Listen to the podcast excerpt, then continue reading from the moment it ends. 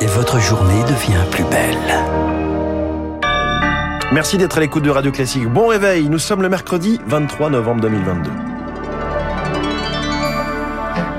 La matinale de Radio Classique avec François Geffrier. La fonction publique endeuillée, une minute de silence sera respectée ce midi dans les centres des impôts après le meurtre brutal d'un contrôleur du fisc. 12% d'inflation et 12% de bénéficiaires en plus en six mois. Les restos du cœur inquiets de la montée de la précarité alors que l'hiver commence à peine. Et puis entreprises cherchent employés au plus vite. D'après une étude de la CPME, 91% des petites et moyennes entreprises qui veulent embaucher ont des difficultés.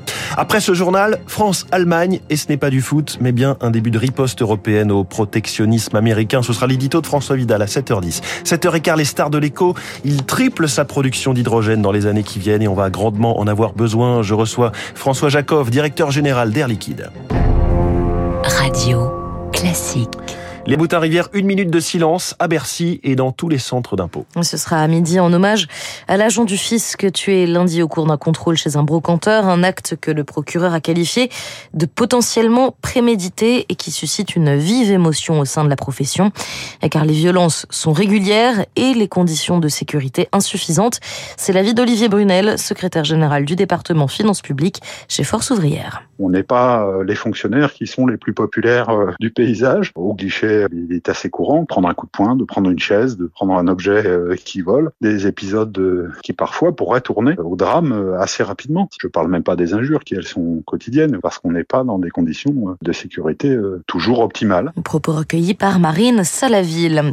Emmanuel Macron face au maire. Le président se rend au congrès des édiles dans la journée pour afficher une relation plus sereine, mais le contexte n'aide pas avec des collectivités locales plombées par l'explosion des prix de l'énergie. Justement, en France, la consommation d'électricité toujours en baisse. 5,8 points en moins la semaine dernière par rapport aux, cinq années euh, précédentes.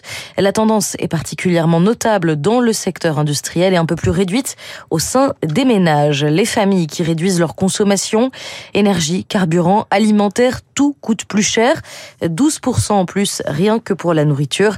Alors les associations sont plus que jamais sollicitées. Au Resto du Cœur, le nombre de bénéficiaires a grimpé de plus de 10% depuis le mois d'avril. Azaïs Perronin s'est rendu dans un centre de distribution des Hauts-de-Seine hier pour le lancement de la campagne d'hiver. À peine le centre ouvert, une soixantaine de personnes, principalement des mères célibataires, viennent récupérer du lait, des couches et des petits pots pour leurs enfants.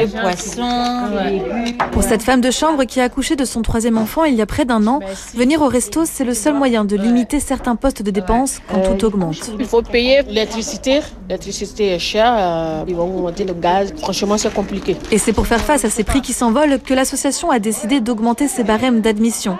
Les charges d'électricité, d'eau et de gaz sont désormais aussi pris en compte pour ouvrir l'accès à un plus grand nombre, explique Anne, bénévole ici depuis deux ans. Certaines familles qui étaient vraiment très très justes, en particulier les salariés pauvres par exemple, qui euh, se retrouvent dans des situations quand même très très très limites. Là, on va pouvoir les aider. Les bénévoles s'attendent donc à accueillir plus de bénéficiaires dans un contexte où l'association elle-même subit la hausse des prix, confie Christian, référent accès aux droits. 70% des produits nous sont donnés, l'Europe nous en donne, les donateurs institutionnels nous en donnent, mais on doit quand même acheter 30% euh, de la donc on a toujours de plus en plus besoin, malheureusement, dirait Coluche, de ressources pour accompagner les gens. L'association compte donc plus que jamais sur les dons pour répondre à la demande, mais aussi sur les bénévoles qui manquent cruellement.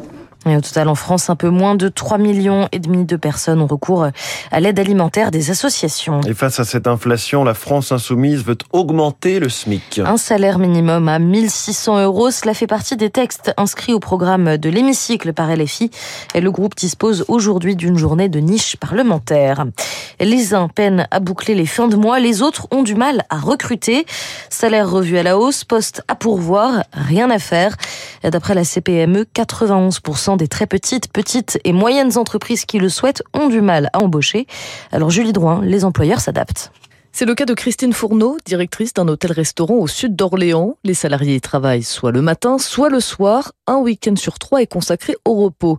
Pourtant, les candidats sont rares et la proposition de CDI souvent refusée. Aujourd'hui, vous avez l'impression que proposer un CDI à quelqu'un, c'est pas quelque chose auquel euh, ils ont envie. Parce que qui dit CDI, ça veut dire avoir la sensation d'avoir cette contrainte de si on vient travailler pour vous, ben on est obligé de rester. Je leur dis toujours, non, vous n'êtes pas obligé de rester. Un CDI, il y a une période d'essai, autant valable pour vous que pour nous. Venez, essayez, voyez si ça peut vous correspondre, mais faites au moins l'essai. Selon l'étude de la CPME, trois patrons sur dix ont déjà vu un travailleur refuser un CDI après un CDD.